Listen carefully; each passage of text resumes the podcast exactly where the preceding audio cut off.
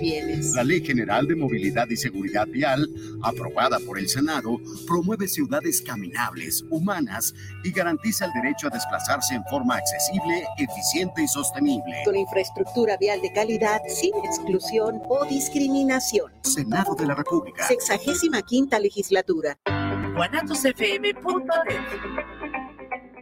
Los comentarios vertidos en este medio de comunicación son de exclusiva responsabilidad de quienes las emiten y no representan necesariamente el pensamiento ni la línea de guanatosfm.net.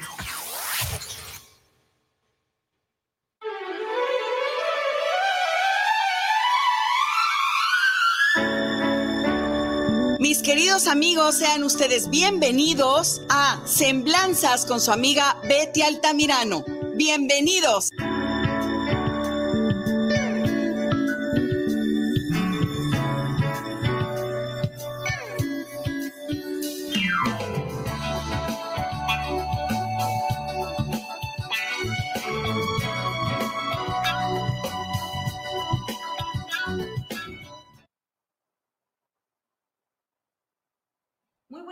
Tengan todos y cada uno de ustedes, mis queridos amigos. Es un gusto saludarles. Como siempre, darles la más cordial bienvenida a este su programa, Semblanzas, un espacio para dejar tu huella todos los miércoles a las 8 de la noche, transmitiendo en vivo desde Guanatos, líder mundial en radio y televisión por internet, a través de todas las redes sociales de Guanatos, de las nuestras. Y pues qué bueno que nos acompañas esta noche porque tenemos un tema eh, que nos propuso nuestro querido maestro Willy, que esta noche le damos la más cordial bienvenida, porque él es parte del equipo de Semblanzas. Y qué bueno tenerte aquí, porque siempre nos preguntan cuándo estará el maestro Willy. Ah, muchísimas gracias. Aquí estoy a sus órdenes, como siempre. Saludarte. El gusto como es mío. Siempre dispuesto, como siempre abundante en todo lo que él da, principalmente en amor, en cariño, que siempre tan detallista, nos trae regalos, o sea, siempre, siempre, mi Willy. Sí, sí, puro corazón. Muchas gracias, muy amable. Y bueno, como todos los miércoles nos acompaña eh, Chuy Loza, que no puede bajarle el volumen a su celular y ahorita está distraído, pero aquí lo tenemos también. No, estoy compartiendo. Ay, no me digas, qué bien. Sí. Qué bueno, porque es muy importante el tema que vamos a tratar hoy. Y tenemos aquí a la responsable de este tema que nos va a despejar ahora sí que todas las dudas que tengamos, la licenciada Leticia del Carmen Vera Fernández. Muchas gracias, licenciada Leti, muchas, muchas gracias por acompañarnos. No sé si estamos bien enfocados en, en la cámara, creo que sí estamos ahí ya en las, en las dos cámaras. Muy bien, estamos ahí bien con el enfoque y todo. Miren, nos estamos viendo. Ahí, como nos están viendo, miren, ahí estamos en el monitor, como nos están viendo ahorita todos nuestros queridos amigos que nos acompañan noche tras noche compartiendo semblanzas. Eh, pues mis amigos, el tema de hoy es muy importante, que no se queden con dudas, que por favor nos escriban a las redes sociales de aquí de Guanatos, a la página de Guanatos, o si gustan hacer una llamada en vivo, pueden marcarme a través de, eh, su teléfono celular al 33 13 19 03 97, porque es muy importante que despejen cualquier duda de este tema. Mucho se ha escuchado que septiembre es el mes del testamento. Entonces, ese es el tema precisamente que el día de hoy, eh, como propuesta del maestro Willy, vamos a presentar. ¿Y quién mejor que nuestra hermosísima licenciada Leti, que nos acompaña de tan buena manera, de tan buena disposición? Un placer. Pues muchas gracias, gracias. en verdad. Y bueno, pues comenzamos con el tema porque eh, es un tema que nos inquieta. Porque en muchas ocasiones, y, y no me dejarán mentir, eh, hay personas que no podemos mencionar el tema de, la muerte. Comenzando porque deberíamos de cambiar mucho la cultura eh, al término incluso de trascender. Porque sabemos que al final de cuentas es un ciclo, el ciclo de la vida. Y es una realidad palpable, tangible, concreta, que de algo sí podemos estar seguros, que algún día vamos a trascender, sean cual sea nuestras creencias, eh, pero vamos a trascender, porque el alma es inmortal. Y me refiero a que podremos tener diferente tipo de creencia, pero al final todas llegamos a la conclusión de que algún día vamos a trascender, que nos tenemos que ir y qué mejor que dejar con tiempo las cosas preparadas. Yo creo que eh, nos evitamos muchos problemas, sobre todo dejarlos a nuestros familiares.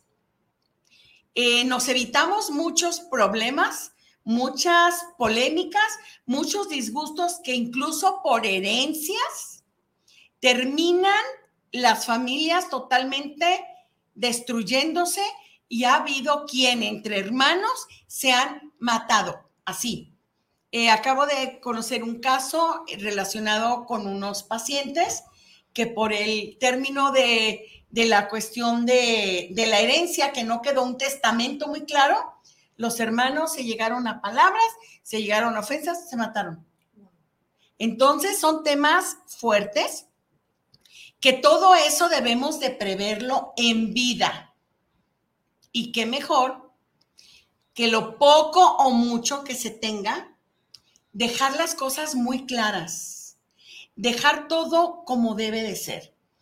A mí me parece muy oportuno lo que hicieron, eh, creo que esto de dejar el mes de septiembre, tengo entendido que lo hicieron el grupo de notarios, que no sé cómo se llame, ¿es cierto? Fue, fue en el 2003, Betty.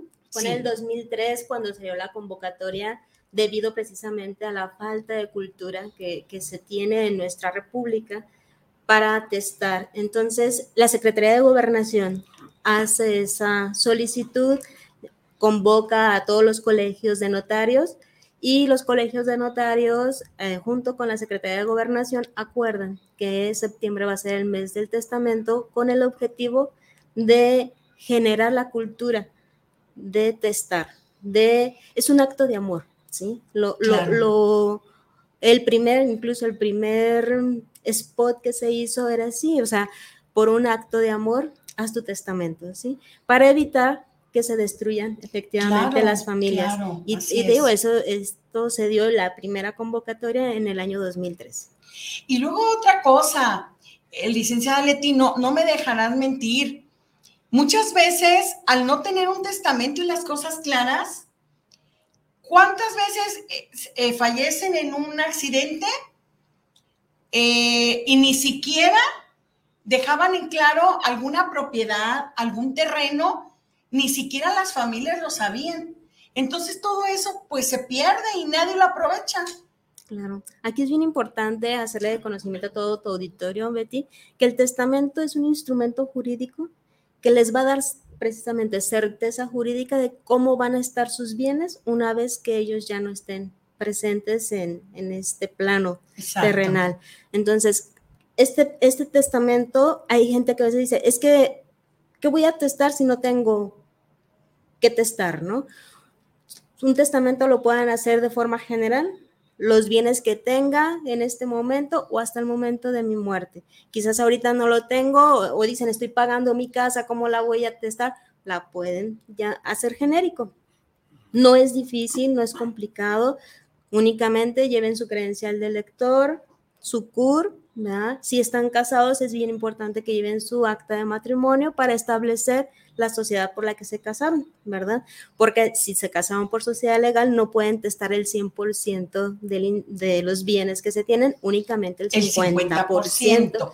Si están por bienes separados, pues bueno, hay que ver que estén cumpliendo con el régimen de separación de bienes tal cual, como lo marca la ley, estén haciendo sus capitulaciones y entonces pueden testar el 100% de sus bienes. ¿Desde qué edad es conveniente que las personas hagan un testamento. A partir de los 18 años en adelante pueden hacer un testamento público abierto, ¿sí? Ante un notario. Tenemos lo que es el testamento hológrafo, ¿sí? Este testamento hológrafo únicamente está, está realizado con nuestra ley del Código Civil de Jalisco para las personas adultas mayores. No es necesario en el testamento hológrafo que vayan ante un notario.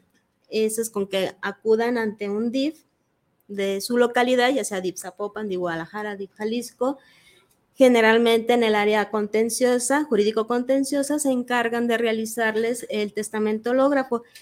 Ese es de su puño y letra, ¿sí? Y eh, se lacra, eh, al decir que se lacra, se, cierra, se sella de tal manera que eh, quede que es inviolable el testamento. Entonces, el mes de septiembre es para el testamento público abierto. Para el testamento público abierto y es para los adultos mayores. no, para toda la gente. Toda la gente lo puede hacer, pero el precio es el mismo. No, no, el no. El precio no. Eh, precisamente por eso se hizo la convocatoria para que los notarios bajaran sus precios en el mes del testamento. Por ejemplo, este año ya se fijó el precio que va a estar en 2.050 pesos el, no, 2.050 pesos el, testamento. Entonces vale la pena aprovechar el mes de septiembre, porque por 2.050 pesos, porque regularmente cuánto cuesta un testamento en otra fecha que no sea septiembre. El doble o el triple, Betty. Entonces vale la pena. Aquí hay una. Sí, gracias, muy amable. Te manda a saludar este, Carlos Pulido. Gracias, Carlos, muy amable. Y pregunta que si tienen que ser por fuerza para testar los hermanos o los sobrinos o los familiares directos. No, no, no. Eh, el testamento, lo rico del testamento, que es la voluntad de la persona, ¿sí? No es obligatorio que le des el testamento a tus familiares más cercanos. Como dijimos en un principio, claro, es un, es un acto de amor para evitar problemas en tu familia, pero tú puedes donarle a quien tú quieras. Pueden ser a tus hermanos, a tus padres, puedes donarle a tus sobrinos, a un amigo, a una comadre, al padre. Antes se daba mucho. O sea, se puede hasta donar, ¿no? Todos los bienes. Hasta la mascota, ¿verdad? Aquí en México no. en Estados Unidos sí se da mucho. Aquí en México no hay notario hasta ahorita que yo conozca que acepte que el testamento vaya a favor de, un, de una mascota. Ah. En Estados Unidos sí se dan muchos esos casos. O sea, heredan a la mascota. No, no. Le, heredan su dinero a la mascota. Sus bienes. Por eso, eh, heredan, o sea, ah, o sea, sí, a lo mejor me expresé mal, pero a eso me refiero. O sea, la herencia de esa persona va directo a la mascota. Sí. En, Estados, Unidos. Aquí en México no se ha dado. Unidos. Aquí en México que yo conozca no se ha dado. No, no pues conozco ningún, ningún notario hasta la fecha que, que se preste a eso. Sin embargo, por ejemplo, también aquí hay algo muy importante, porque luego pensamos en testamento y decimos bienes. Sin embargo, no. Hay una parte bien importante, por ejemplo, cuando una persona, mamá, papá, que estén con algún tipo de enfermedad, que sepan que tienen hijos pequeños, pueden hacer su testamento para nombrar un tutor y si de esa enfermedad no salen eh, bien librados, ese tutor puede hacerse cargo de sus hijos. Entonces, el testamento es muy amplio, es muy amplio en ese sentido que no nada más puede ser bienes. Entonces, no nada más bienes. Así es. Sino ese tipo de... de nombrar un tutor para el cuidado de mis hijos. ¿Qué más se puede heredar? En un testamento, todo lo que tengas, joyas, cuentas bancarias, vehículos, mm, membresías, todo lo que sea de tu propiedad. Artículos de arte. Artículos de arte, claro que sí. Pues mire, yo tengo una colección de ositos y le dije a mi, a mi nieta, a mi nieta Vale, que va a cumplir ya 12 años ahora en, en noviembre, y le dije, oye hija, el día que yo trascienda, te voy a heredar mi colección de ositos y se me queda viendo y me dice, ay, ya, ya, ¿y a mí para qué me dejas eso? No, incluso hay que tomar en cuenta que eh, los artículos de arte es patrimonio. Entonces, todos los artículos de arte también que están registrados eh, generan ya ganancias. Y la colección de objetos. Así es, entonces todo eso también eh, es un patrimonio. Entonces es muy, muy importante también la pregunta que hizo Willy. Entonces, vehículos. Vehículos, eh, joyas, cuentas bancarias, dinero en efectivo, acciones, ¿no? Todo, todo. Ropa, sobre todo, bueno, generalmente dicen, bueno, si los enseres del hogar, todo. Pues a lo mejor si es un, un actor o una actriz que tienen mucho presupuesto invertido en vestuarios, tú que eres actor también, maestro Willy, pues el vestuario cuesta mucho, ¿no? Eh, desgraciadamente, aquí hay que hacer un paréntesis. El vestuario tiene un tiempo de uso y después de eso es muy difícil que la gente lo pueda usar o que se pueda usar para otras personas. Oye, ¿y dónde lo guarda uno, verdad? También Sí. eso. Sin embargo, hemos visto, por ejemplo, en Hollywood, cuando han sacado de remate la, que Sí. la guitarra de- Claro. de, Elvis Presley, que, que fue una, también quedó en lo de su herencia, los vestidos de Marilyn Monroe. Sí, claro. Entonces, claro que sí, o sea, todo, todo es parte de. ¿Cómo ves, maestro Willy? hay cosas muy valiosas dentro de todo eso. Sí, ¿cómo no? No Este- cabe duda, ¿verdad, Chuy? Sí, y también los, las obras de, o sea, los derechos de autor Los de, así es, también también. se también. pueden eh, En cuestión, heredar, sí, ¿verdad? los Ah, derechos bueno, de sí, autor también. Sí, tienes toda la razón, por las regalías. Sí, libros, Libros, todo, canciones. canciones. todo lo- todo lo que son regalías en general. Licenciada. Eh, ¿Es lo mismo un testamento que un legado? Mm, En el testamento puedes hacer legados. ¿Cuál es la diferencia? En el testamento puede ser general. Yo hago mi testamento y en mi testamento yo, por ejemplo, digo, tengo una casa, tengo dos hijos. Mi casa queda para bien de mis hijos de forma general. El legado es el carro azul es para Patty, el carro verde es para Luis. Eso es un legado, ¿sí? Entonces, en el mismo testamento se hacen Podemos hacer mención. Así es. Y bueno, eso, eso facilita mucho. ¿no? Si, si ustedes ya tienen bien la descripción de sus bienes y a quién le quieren dejar a cada uno, perfecto. Por ejemplo, nosotros tenemos por ahí un testamento donde ya el señor dijo, bueno, tengo cinco casas, tengo ocho hijos, bueno, de las casas, el 20% de la casa para Pedro, el 10 para, en fin, ella está legando qué tanta porción del inmueble quiere para cada uno de sus hijos. ¿no? Toda la descripción. Lo, puede- amplia. la pueden hacer toda muy amplia. Y eso es muy sano. Así es, ¿Verdad? Es evitan confusión entre los hermanos. ¿no? Exactamente. Sí, Ahora, e- aquí muy es bien todo importante, sobre todo por la pregunta también de, de Carlos, que siempre los parientes más, lej- más cercanos excluyen a los lejanos. ¿A qué voy? Si yo fallezco y tengo mis hijas, mis sobrinos no heredan.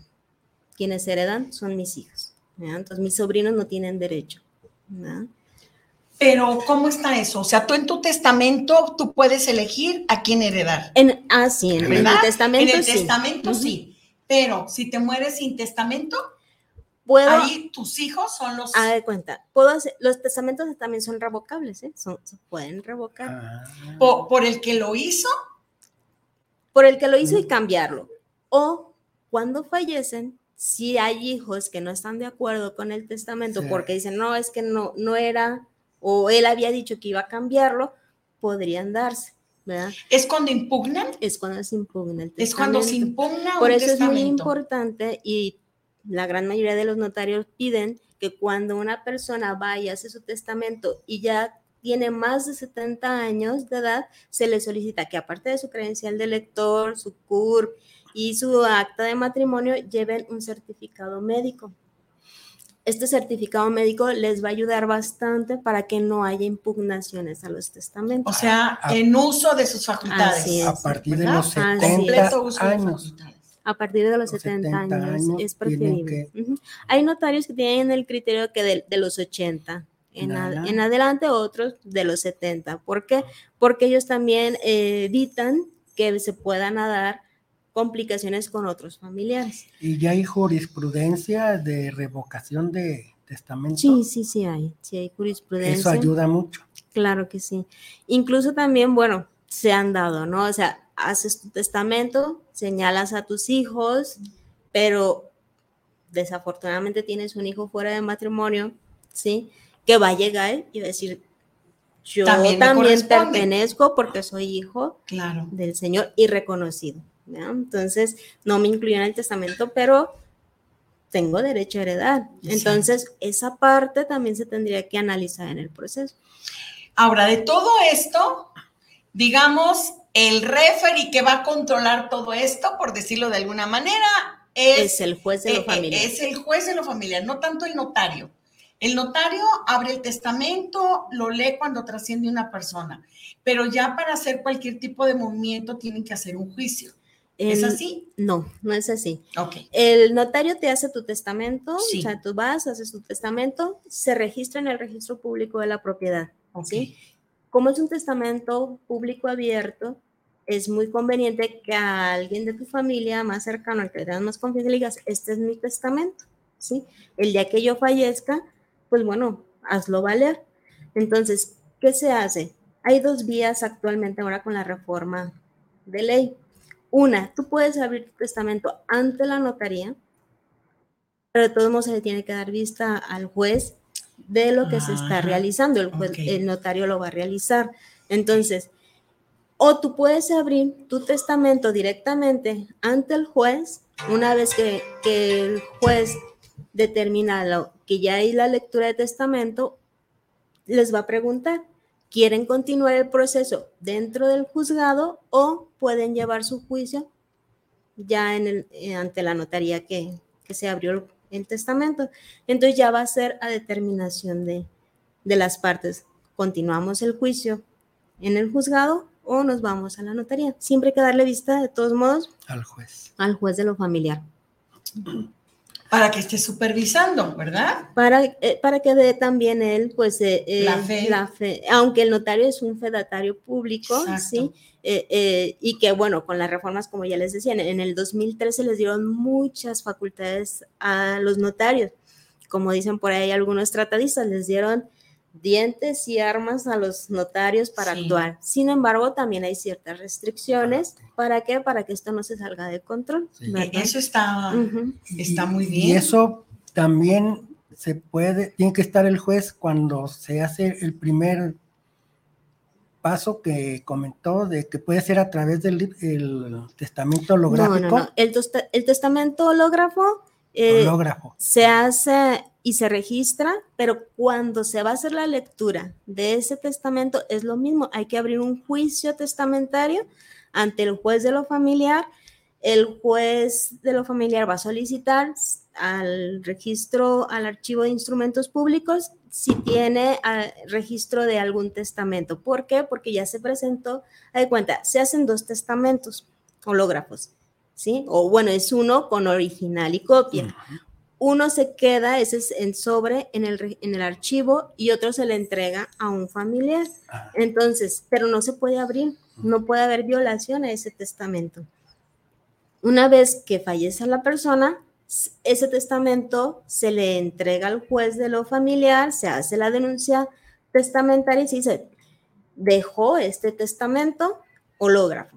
¿Sí? Entonces, el juez gira un oficio al archivo de instrumentos públicos para que traigan el original. Entonces, una vez de que se le remita, que diga si sí hay o no y se remita, también se le gira oficio a la Procuraduría Social para ver si tiene conocimiento de que se hizo ese. Es todo ese un proceso. Sí, es todo un proceso. Es todo un proceso. ¿Y, y, y qué tan válido es el testamento hológrafo en comparación al otro testamento. Los dos son igual de válidos. Y de seguridad. Miren, jurídicamente hablando, DIF... jurídicamente hablando, los dos son de seguridad. Ah. Si usted le pregunta a un notario, pues claro que va a decir que el de él, ¿verdad? ¿Por qué? Porque van a decir, bueno, es un sobre que a lo mejor en el archivo lo pueden perder, que no deberían, ¿verdad? Uh -huh.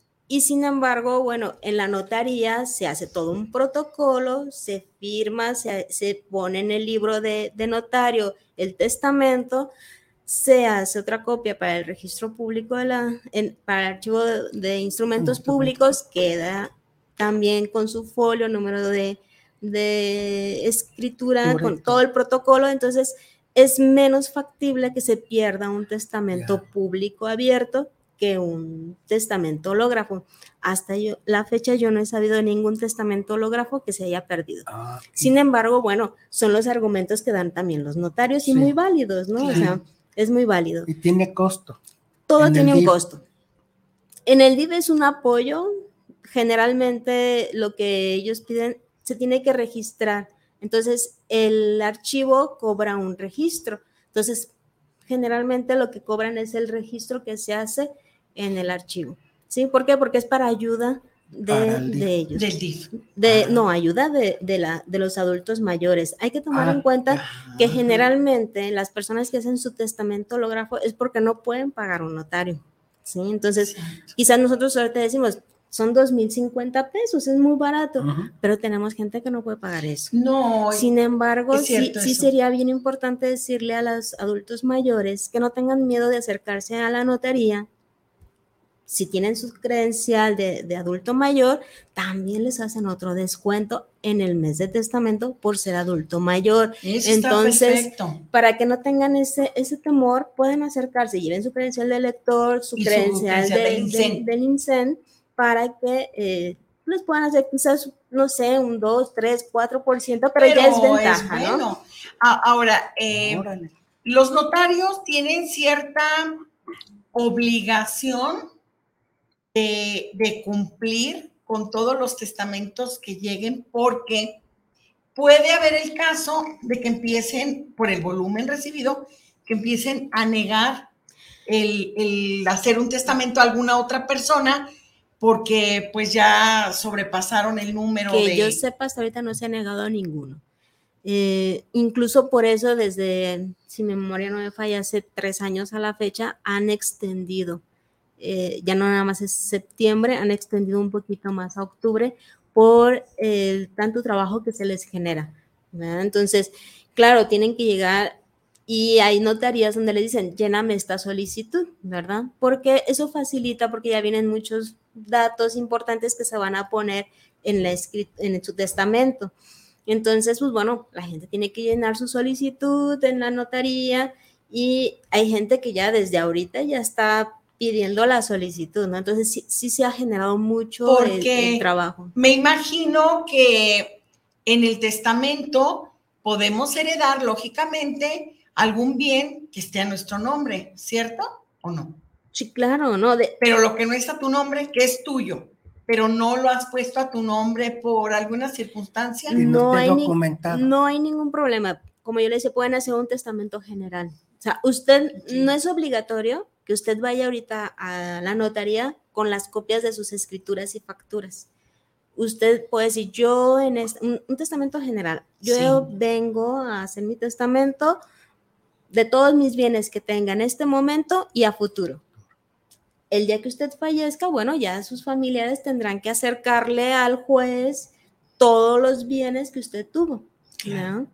Entonces, si no ha tenido todavía escritura o está en trámite, usted al decir yo vengo a hacer mi testamento de todos mis bienes que tenga en este momento y a futuro, usted ya tiene cubierto todo sin ningún problema. Y es que qué importante es en verdad tomar medidas porque eh, no es muy agradable. Habrá quien diga, bueno, yo me voy a morir y ya ni cuenta me voy a dar. Pero yo creo que esa postura es muy cómoda. Eh, yo considero que realmente si amamos a nuestra familia, a quien vayamos a heredar, yo creo que sí es muy importante hacer las cosas bien, comprar también su paquete funerario, o sea, no, no dejar problemas, porque no es nada fácil, en verdad, pues morirse a lo mejor, digo, pues se muere uno y ya trasciende uno, pero deja uno muchos problemas, incluso hasta los mismos trámites aunque ya todo esté arreglado, no dejan de ser trámites engorrosos, porque son latosos los trámites. Entonces yo creo que mientras más participemos también en dejar las cosas claras, creo que les vamos a facilitar a las personas que amamos todos estos trámites. Claro, y es muy importante, por ejemplo, cuando llegan con el notario, decirle, bueno, dejar estos bienes, por ejemplo, yo dejo mi casa, mi carro, mis acciones, ah, pueden no, de, no legarlos, pero tengo estas y los a futuro. ¿Para qué? Para evitar que se abra un juicio intestamentario. ¿sí? Porque si yo nada más digo, te dejo mi casa, te dejo mi carro, te dejo mis acciones, mis joyas y esto, pero no dejo los a futuro y cuando yo muero hay más bienes, entonces se va a abrir el testamento respecto a los bienes que ya dejaste y el intestamentario de los futuros que no dejaste. Entonces, por eso la importancia de cuando hagan su testamento, decir, todos mis bienes que tengo ahorita y los que tenga futuro.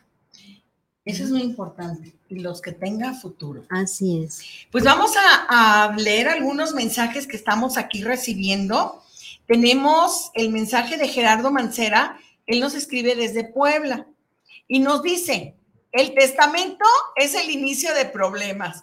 Y, y sí, Gerardo, ¿eh? sí, puede ser el inicio de problemas porque a veces cuando hay inconformidad entre la misma familia, sí, puede ser el inicio de problemas, pero también nos va a evitar otros problemas. Y yo creo que aquí es muy importante llevar a cabo eh, y respetar la decisión y la voluntad que tomó eh, la persona que está heredando, ¿verdad? Así es, sí, Yo Gerardo. creo que es cuestión de respeto.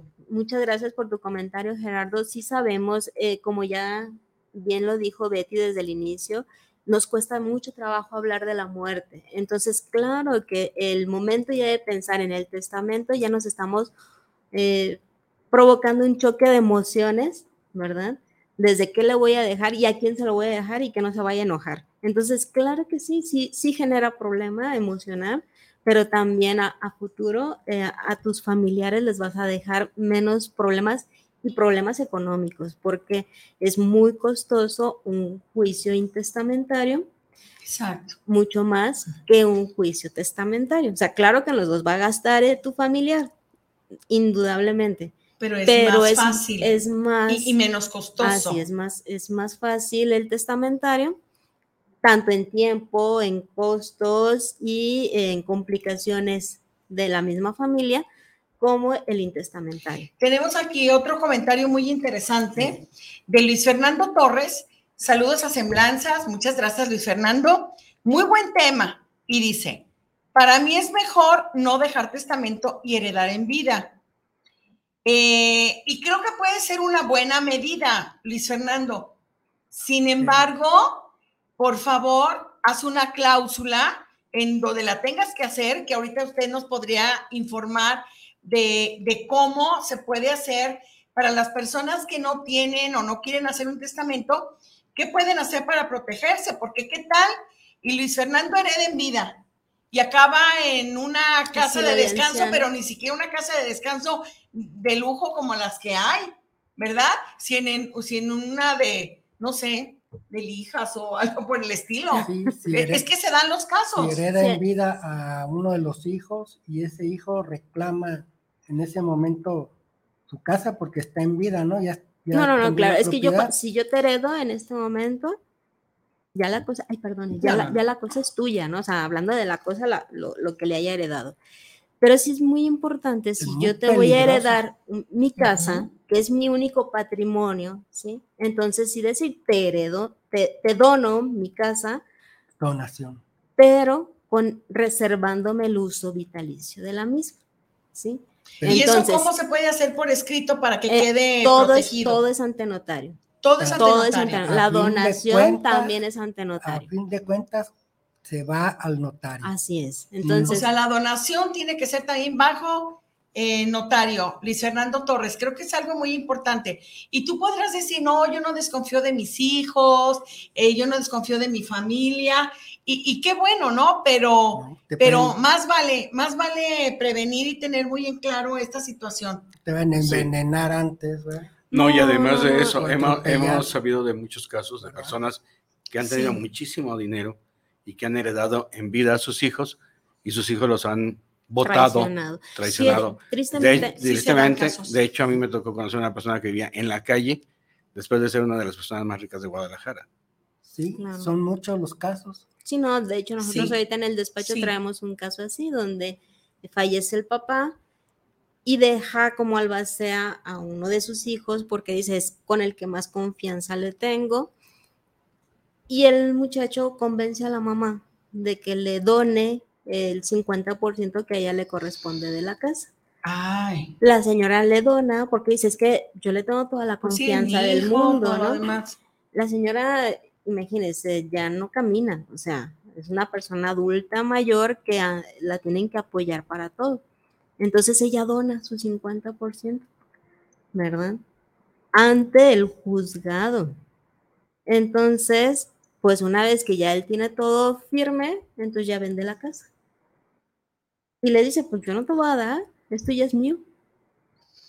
Sí, pues Entonces, claro, claro, no? existen hijos ingratos y sí debemos de prever lo que vaya a suceder, Entonces, indiscutiblemente reservarse el uso vitalicio para que pues nadie los eche de su casa, no hay nada como vivir con tranquilidad y vivir en su lugar donde ellos forjaron su vida. Exactamente. si no se festeja ni siquiera el Día del Abuelo, que es desde 1982 está establecido y no se festeja igual que el papá y la mamá.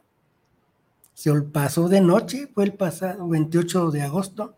Claro, que ahora, que ahora hicieron mucho auge también el 27 de julio, ¿verdad? Porque dijeron, ahora que estuvimos en pandemia, manifestaron ah, que el Día del Abuelo iba a ser el 27 de julio porque es cuando San Joaquín y, Santa, Ana, este, los abuelos de Jesús, ah. cumplían en, aniversario de ellos. Sí, es cuando se festeja y a nivel internacional es el día que se festeja a los abuelos. Pues nosotros no recibimos de los nietos ninguna felicitación el día del abuelo, pero eso sí, que no se nos pase felicitarlos el día del niño, porque entonces sí nos reclaman, ¿verdad?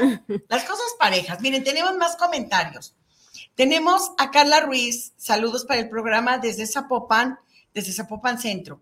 Saludos especiales eh, por estar teniendo este grandioso programa, porque muchas veces las personas tienen miedo a optar por el testamento. ¿Por qué se da esa clase de, de emociones, de sentimientos? De sentir miedo. Claro. Mira, Betty, como te decíamos, una es la falta de cultura. Otra, eh, si en el testamento hay legatarios, esto es que yo le dejo a Pedrito la camisa roja y le dejo a Juan la camisa azul y voy a generar en ellos quizás un descontento, eso también le genera miedo a la gente de hacer su testamento. Pues dicen, mejor que ellos se arreglen después pero al final de cuentas eh, les evitan muchos problemas si no hacen el testamento. Es preferible hacer un testamento, tengan la certeza, la certeza jurídica que su voluntad se va a hacer valer una vez que ellos ya no estén en este plano terrenal. Ahora, perdón, Chuy, eh, ¿puedo continuar o quieres hacer alguna pregunta? No, ahorita es mejor Bien. público. Daniela Ramos, saludos para el programa y dice, ¿qué pasa si alguno de los herederos no está de acuerdo con lo que le dejaron. Lo puede repudiar, no está obligado a recibirlo. Es cuando impugnan el testamento, mm. ese es el término correcto. Si él no está de acuerdo y no lo quiere, puede repudiarlo, no, no lo quiero. Si él ya quiere otra cosa, bueno, aquí ya sería o estaríamos hablando de una impugnación y si le corresponde o no. No, no porque yo no esté de acuerdo, eh, se cumple el requisito para que sea impugnable un testamento. Es también un proceso, claro. es un protocolo que me imagino no tan sencillo. Así es. Bien, Eduardo García, saludos para el programa, muchas gracias Eduardo. Y dice, ¿qué función tiene un albacea? Que es algo muy interesante. Fantástica pregunta, muy importante, su pregunta muy interesante. El albacea es el administrador de los bienes hasta que estos se adjudiquen. Ok. ¿Qué es lo que pasa aquí? Yo como albacea, ¿sí? Tengo que abrir el testamento, porque yo ya sé, estamos hablando de un testamento público abierto, donde ya ante notario se dijo quién va a ser el albacea. Entonces, mi obligación como albacea, una vez que fallece el el testador es abrir el testamento ante el juzgado de lo familiar, reunir todos los, los bienes y cuidarlos, ¿sí? Si hay bienes en renta, checar que las rentas estén cobrando, que no se despilfarren porque es parte de la masa y del caudal hereditario. Si hay acciones, si hay cuentas bancarias, que nadie tenga uso de eso, porque tengo que administrar todo eso. Porque una vez que ya las etapas procesales que nos marca el, juicio sucesorio testamentario, bueno, yo tengo que decirle al juez, mira, tenemos todo esto y se va a adjudicar de esta manera si no hay legatarios, ¿sí? Habiendo legatarios, el albacea dice, bueno, lo que le dejó mi padre a Fernando, aquí está. Lo que le dejó mi padre a Carmelita, aquí está. O sea, el albacea tiene que administrar todos los bienes y cuidar que no se malgasten. Es mucha responsabilidad. Si el albacea hace mal uso de los bienes, le, recaen responsabilidades penales. Ah, sí puede recaer Claro que sí. Incluso una vez que es nombrado ya por el juez, que es el albacea, tiene seis meses él para distribuir. Acomodar todo lo que es la masa hereditaria, distribuir, administrar y si los mismos herederos tienen alguna duda, le pueden solicitar una rendición de cuentas. Y decirle, oye, a ver, de la casa de, tal lado, de la otra casa, eh, nos, decía mi papá que cobraba 5 mil de renta y tú estás manifestando que eran 2 mil, entonces, ¿qué está pasando con lo de la renta? No y nos todo esto necesitan un abogado que les lleve ese caso, ¿no? En todos los juicios Porque le vamos a pedir, los abogados. En este momento le vamos a pedir al ingeniero Israel si fuera tan amable ponernos los datos de la licenciada mientras prosigo yo con las preguntas que todavía nos quedan, con los datos de la licenciada Leti, si fueras tan amable, Isra, al cual como siempre agradecemos todo el apoyo que recibimos aquí Gracias. al ingeniero Israel Trejo. A ver si nos puede poner esa imagen ahorita en unos minutos prosigo con las preguntas. Rogelio Valadez, ¿qué pasa si el difunto deja deudas comprobables? ¿Se le pueden cobrar a los hijos herederos? Claro que sí. Ay, no me digas eso. Claro que sí. La más hereditaria, muchas veces. Ah, está acá, en el monitor de acá ya están los datos de la licenciada. Tómenlos, por favor, para cualquier asesoría. Dentro de lo que es la más hereditaria, se tiene que especificar. Esto es lo que hay en efectivo y esto es lo que hay en deudas. Entonces, se tienen que cubrir las deudas. Incluso si el albacea no abre el juicio testamentario, quizás para evitar el pago de deudas, cualquiera de los acreedores puede abrir el juicio sucesorio y solicitar, ¿sabes qué? Él puede abrir un juicio intestamentario porque no va a saber si hay testamento o no. Y decir, ¿sabes qué, señor juez? Yo soy acreedor y a mí me deben 3 millones de pesos y pues a mí me, lo tienen que pagar.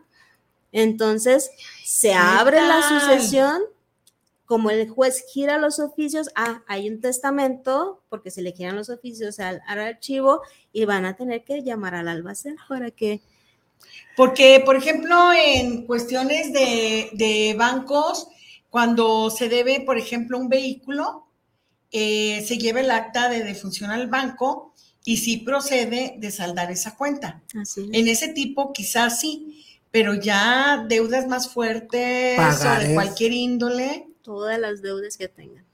Y ahí no se puede legar las deudas. A ti te va a tocar pagar tanto y a ti. No, pues ¿cómo? Ahí no. Pues imagínense, yo repudio, no acepto. Pues claro. y entonces, ¿quién paga? La más hereditaria. Pero si no hay suficiente. Hasta que pues cubra la más hereditaria están obligados. Nadie está obligado a lo imposible. Ah, los, la hijos, ley, los hijos no heredan. Pues si no alcanza ya, por ejemplo, yo digo, de esta casa, de esta casa que yo voy a heredar. Ah, se la quitan. Sí. Se cubre, entonces con eso pagamos. El ah, claro. Tenemos saludos de Daniel Arbizu. Muchas gracias por tus palabras, Daniel, y buenos saludos Saludos a la licenciada, gracias, muy amable. a Chuy. Muchas gracias, Daniel. No sé si tengamos eh, saludos, comentarios de nuestras redes. A May... Ay, Dios, ya no veo. A ver. Maiden Ojeda, ¿se puede dejar por partes a los hijos? Creo que eso ya lo... Sí, claro que sí, se puede hacer un testamento eh, donde puedas nombrar un tutor para que protejan a tus hijos y en caso de que ustedes fallezcan. Manda saludos Rose y yo tengo una. Muchas gracias. Muchas gracias. Dos, gracias, Rose. Dos, bueno, son como tres, pero son importantes, pues es que esto es. Es un súper tema, claro. por ejemplo, hay una asesor, una forma de asesorar a las personas para redactar y elaborar un testamento de acuerdo a sus bienes que tenga y cómo saberlos distribuir y, escribirlo, esa es una. En, eh, eh, sí, le voy contestando una por una. Sí, perdone, es que hay muchos comentarios, pero no puedo accesar porque no se quita el sonido del programa. En vivo hay varios comentarios, pero bueno, proseguimos. Claro, si haces tu testamento público abierto, como lo estamos promoviendo ahorita, que es el mes del testamento y vayas ante el notario, el mismo notario con sus gestores les van a, les pueden decir, si tú ya sabes cómo lo vas a hacer, ellos les ayudan a redactarlo. O sea, ellos le preguntan, ¿cómo quieres tu testamento? ¿Para quién lo quieres? ¿Qué porción lo quieres? Claro que sí, o sea, el mismo notario a través de sus gestores les, les ayudan, es todo su personal legal. Sí. Cuando la herencia, o sea, el testamento, no hay nombres específicos, sino dejo a mi familia, así en general, ¿qué, cuál es? ¿hay una jerarquía a quién le corresponda cuando no hay legado? Si yo dejo, yo hago mi testamento y digo, todos mis bienes actuales y futuros lo dejo a mi familia, mi familia se entiende los más cercanos, mi esposo y mis hijos, ¿sí? Ya después de ellos entran mm, primero padres y luego hermanos. ¿Por qué padres? Porque si, por un suponer, mi madre, mi padre depende de mí, al momento que yo fallezca, él tiene derecho a la herencia. ¿Por qué? Porque él estaba dependiendo de mí. Entonces, si yo digo, dejo a mi familia, por ende, no van a dejar desprotegida a mi madre porque ella dependía de mí. Y hay porcentajes. Hay un porcentaje. Por, orden jerárquico. Así es. Y ahí entra primero el hombre o la mujer o es por edad. Ah, aquí generalmente, eh, por eso les comentaba, si están casados, hay que ver lo de la sociedad legal. ¿Por qué? Porque nada más sería el 50% y ese 50% se distribuye a partes iguales a los que heredan, ¿sí? Entonces, independientemente del género, esa partes iguales de los que hereden. Ah, Bien, tengo otra pregunta. Ernesto Reyes, saludos para el programa. Saludos, Ernesto. Él está en Tlaquepaque y dice, ¿qué pasa si un heredero que es albacea comienza a vender propiedades sin saber los demás herederos? ¿Qué procede? Lo que nos comentaba la licenciada, si gustas, Leti, repetir ese punto de qué pueden hacer a nivel penal, ¿verdad? Claro que sí, mire Ernesto, es bien importante. El albacea no es dueño de las cosas. Cada acción que realiza el albacea debe de ser con el consentimiento de todos los demás herederos. Así lo estipula la ley, no lo estoy inventando yo. Entonces, si eh, dentro de, de, todos los que ya nombraron herederos, o de los que ya se justificaron que son herederos, deben de dar su consentimiento de la venta. En caso de que no haya sido de esa manera, los herederos o los, demás miembros de la de que están pretendiendo a heredar pueden solicitarle al albacea una rendición de cuentas. Si él no rinde cuentas, porque pudo haberla vendido, pero no malgastó el dinero, o sea, se vendió, pero esto es para la masa hereditaria y al momento de la adjudicación se va a repartir, ¿verdad? Pensando en que está actuando de forma... De buena fe. Bien, así es, de buena fe. Si no lo hace de esa manera, a la hora de la rendición de cuentas ante el juez no coinciden las, las cuentas, claro que se puede hacer la, la denuncia penal por la malversación de bienes. Ahora, sí, otro caso que se da, yo creo mucho, se puede dar, le voy a poner ejemplo de una mujer, muere, tiene su testamento, y da la, herencia al esposo, pero aparece el amante. ¿Puede el amante o el concubino este, reclamar? A ver, pero si está casada esa persona, hombre o mujer casado, sí. pero tiene otra persona, un concubino o una tiene concubina. hijos y que tuvo otra vida, ah. o sea, doble vida. O sea, las personas que tienen como dos o tres familias. Claro que sí. Para empezar, si está casado, no existe la figura del concubinato, ¿sí?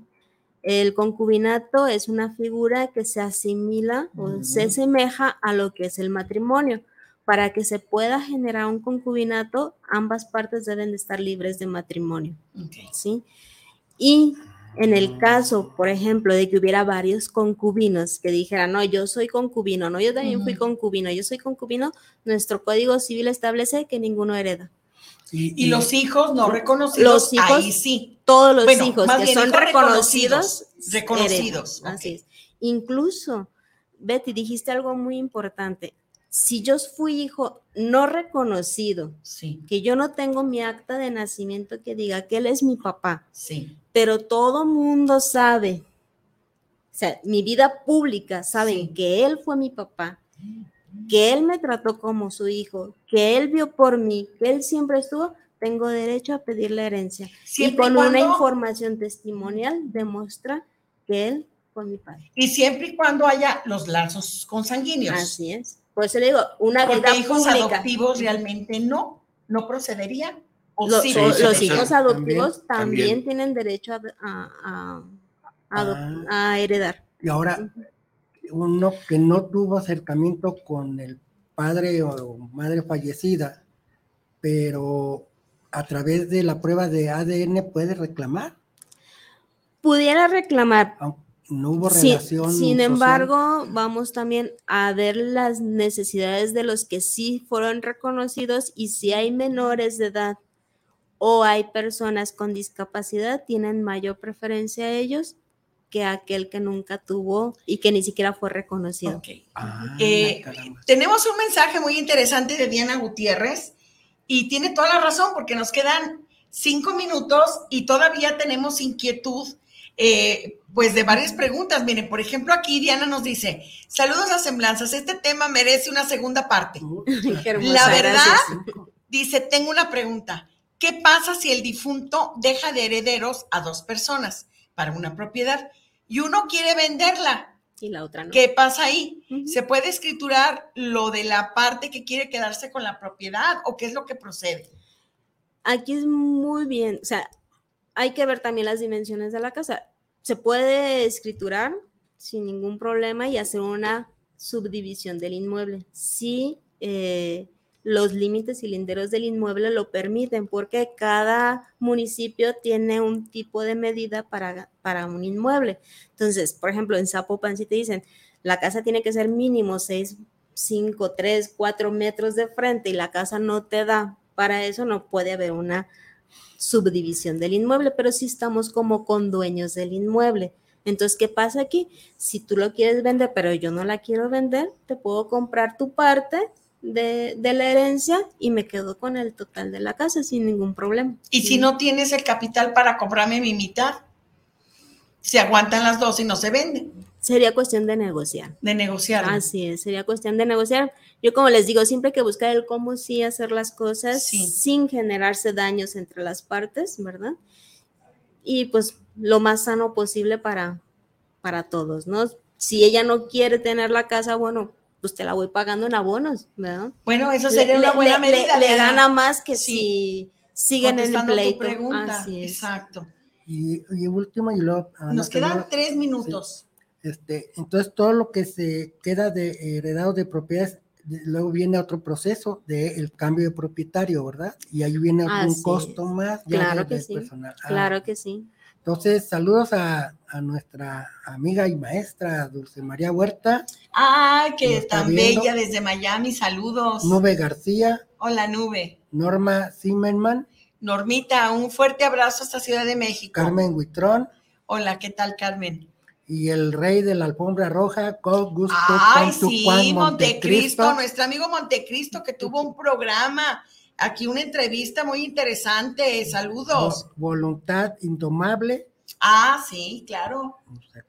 Es Marifer, Ah, ah, caramba. Nuestra querida Anda muy- Marifer Anda muy empoderada ya. claro, empoderadísima. Maidem Ojeda Muchos saludos, Maide. y Charlina Hernández. Ay, nuestra querida amiga Charlina, un fuerte abrazo.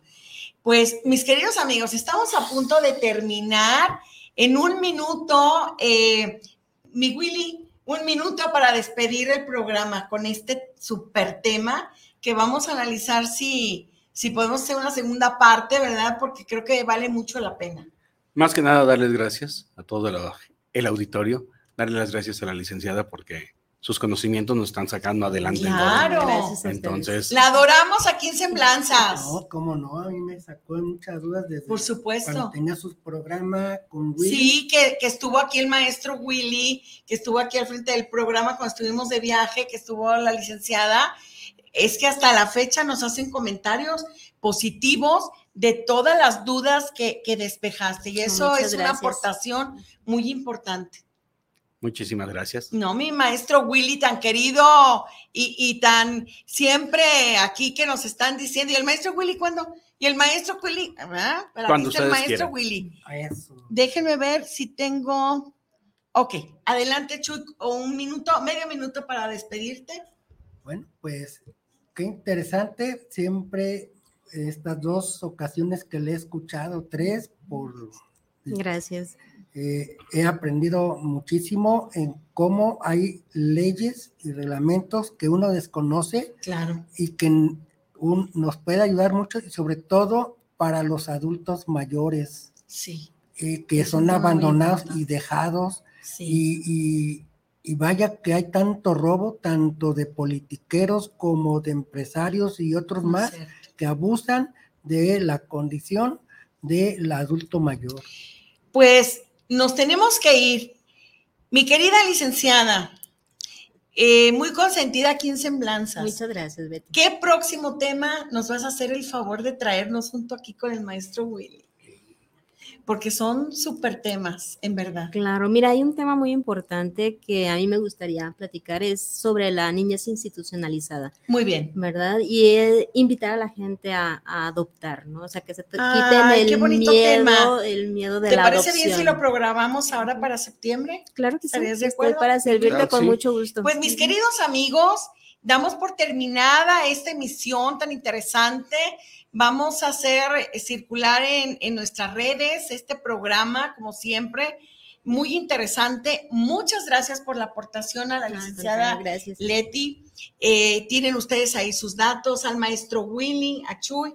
Muchas gracias por acompañarnos, por estar aquí presentes, aquí y ahora en Semblanzas. Y nos vemos el próximo miércoles a las 8 de la noche. Muy buenas noches, tengan todos y cada uno de ustedes. Buenas noches. Buenas, noches.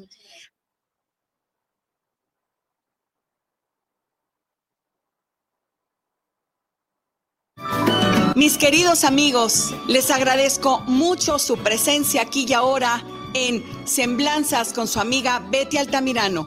Los esperamos el próximo miércoles a las 10 de la noche por guanatosfm.net.